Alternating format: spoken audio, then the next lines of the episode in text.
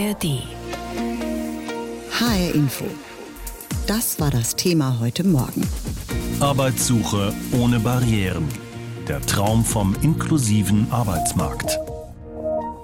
Schichtwechsel heute für rund 3000 Menschen in ganz Deutschland, denn bei der gleichnamigen Aktion wechseln Menschen mit und Menschen ohne Behinderung für einen Tag den Job, schnuppern mal in die andere Arbeitswelt. Das Ziel, neue Perspektiven und vor allem auch Vorurteile gegenüber Menschen mit einem Handicap abzubauen. An dem Aktionstag beteiligen sich auch Werkstätten in Hessen. Unser Reporter Daniel Bresser stellt uns den Schichtwechsel jetzt an einem Beispiel aus Nordhessen vor. Wie läuft die Arbeit in einer Bäckerei ab? Worauf kommt es in einer Kita an? Welche Arbeitsaufgaben gibt es in einem Kino? Für Menschen mit Behinderung ist das Neuland. Durch den Aktionstag Schichtwechsel soll sich das aber ändern. Schluss mit Schubladendenken, so die Message der Bundesarbeitsgemeinschaft Werkstätten für behinderte Menschen, die den Jobwechseltag ins Leben gerufen hat. In diesem Jahr nimmt erstmals daran auch das Lebenshilfewerk Waldeck-Frankenberg teil, sagt Geschäftsführer Christoph Hille. Wir wollten mal ausprobieren, wie wird so etwas überhaupt angenommen und ähm, da muss man jetzt sehen, ob sich das äh, weiterentwickeln kann und ob das zu einer größeren Aktion dann auch in den nächsten Jahren werden kann. Einen Teilschichtwechsel gab es schon in den letzten Wochen. Da hat SPD-Politiker Latif Hamamieh Al-Homsi in der Kostbar reingeschnuppert, einem Bistro der Lebenshilfe in Korbach. Und das war beeindruckend, sagt der 33-Jährige. Es war einfach spannend zu sehen, wie, wie äh, ist der Arbeitskontext und wie schafft es die Kostbar, die Menschen einzubinden in den Arbeitsprozess und wie selbstständig sind sie. Also das war so das Interessante, was im Vorfeld mich interessiert hat. Und das wurde wunderbar gelöst, sehr eigenständig und sehr motivierend und eine tolle Arbeitsatmosphäre. In der Kostbar hat der Politiker selbst mit angepackt, Speisen vorbereitet, im Service ausgeholfen und auch Kunden abkassiert.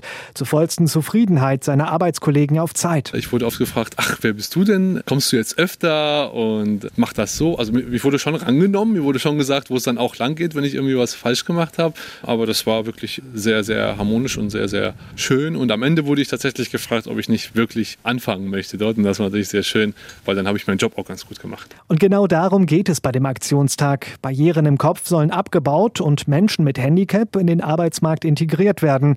Heute ist dann Schichtwechsel angesagt. Dann schaut Robin, der sonst in den Werkstätten der Lebenshilfe arbeitet, beim Politiker vorbei und packt mit an. Der wird uns in der Geschäftsstelle unterstützen. Die Geschäftsstelle ist quasi so das Verwaltungsorgan der SPD in Waldeck-Frankenberg.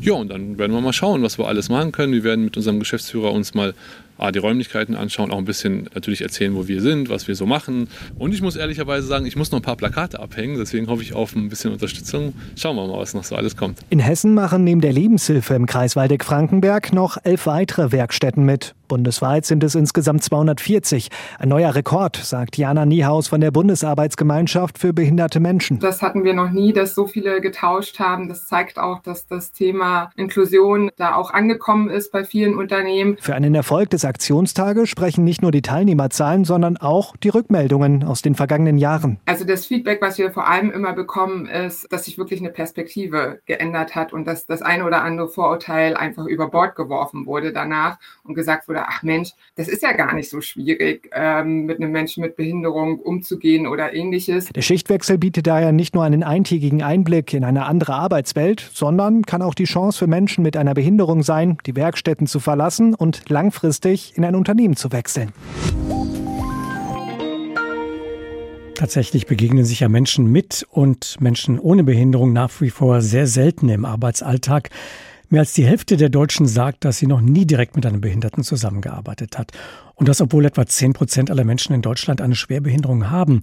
Doch für sie ist es immer noch deutlich schwieriger, eine Arbeit zu finden. Darüber habe ich heute Morgen mit Rika Esser gesprochen. Sie ist die Behindertenbeauftragte des Landes Hessen und wollte von ihr wissen, wie ist es als Frau mit einer Schwerbehinderung eine Arbeit zu suchen? Das kennen Sie selbst aus eigener Anschauung. Wenn man eine gute Ausbildung hat, ehrgeizig und arbeitswillig ist, was sind da die besonderen Schwierigkeiten? Ja, Schwierigkeiten sind zum Teil, dass ähm, auf Arbeitgeberseite oftmals doch noch viel Unwissenheit oder auch Vorurteile bestehen. Also zum Beispiel bezüglich der Leistungsfähigkeit. Es gibt die Vorurteile, dass man die Menschen mit Behinderung nicht mehr los wird aufgrund des Kündigungsschutzes.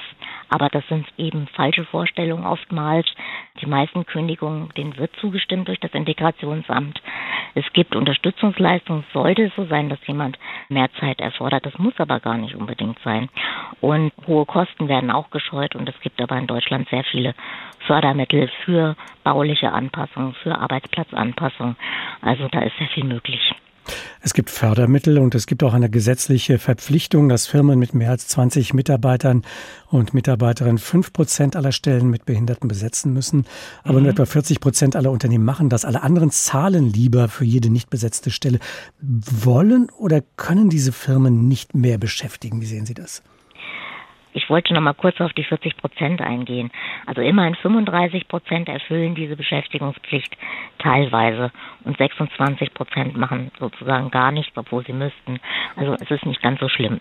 Der Wille mag manchmal fehlen, aber es gibt eben, wie gesagt, sehr viel Unwissenheit und Vorurteile. Wir leben immer noch in sehr separierten Welten in Deutschland und daher sind, glaube ich, Menschen mit Behinderung als potenzielle Arbeitnehmende oft gar nicht auf dem Schirm.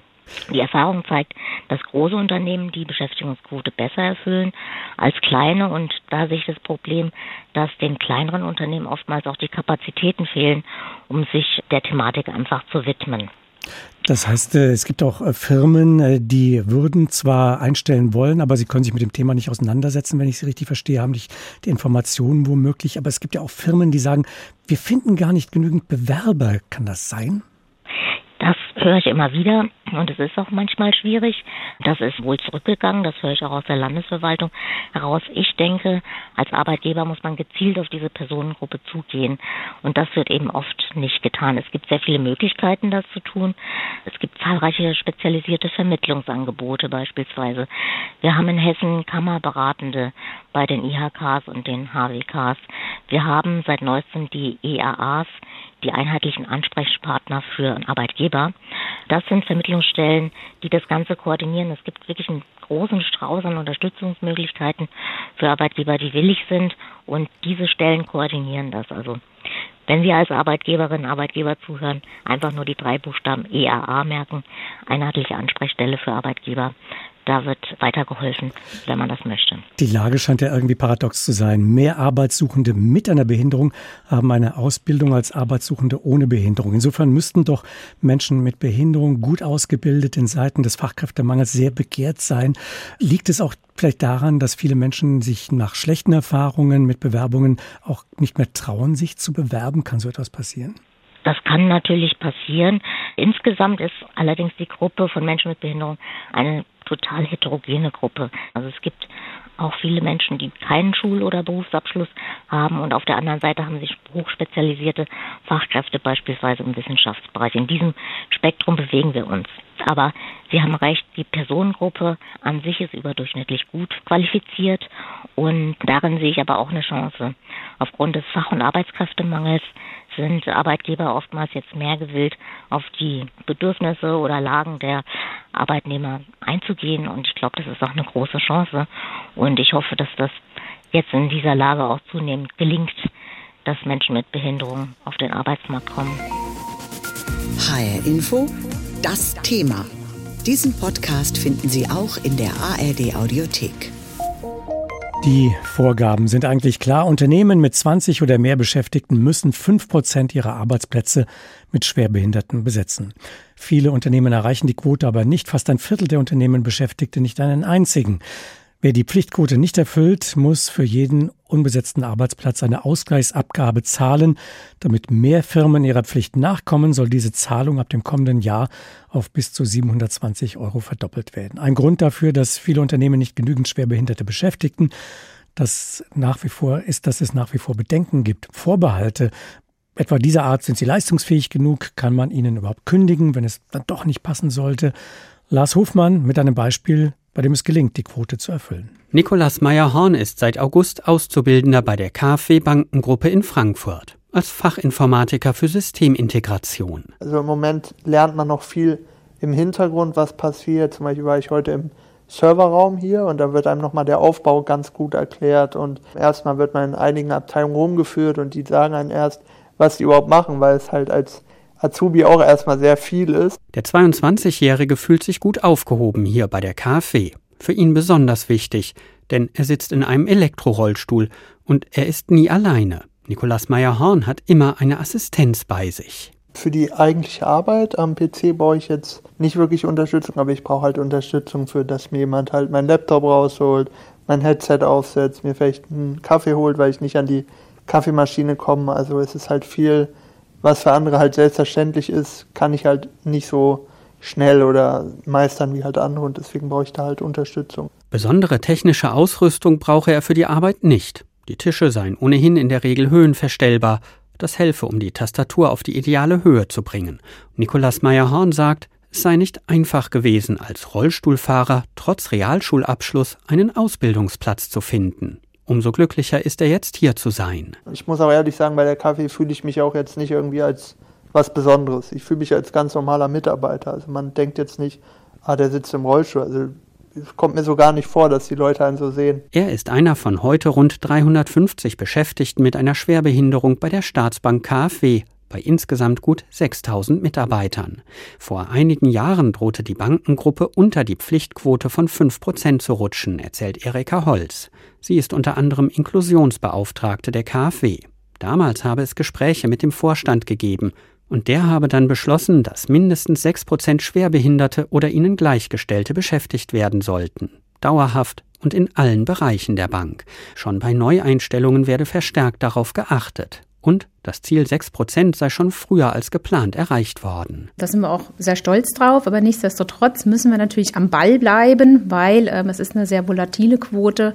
Ausweise laufen ab, scheiden eben auch Menschen aus durch Renteneintritt und daher ist es sehr wichtig, dass wir einfach auch nachlegen und neue Leute auch mit an Bord holen und auch daran arbeiten, dass Menschen ihren Ausweis offenlegen. Ihren Behindertenausweis. Denn viele machen das gar nicht.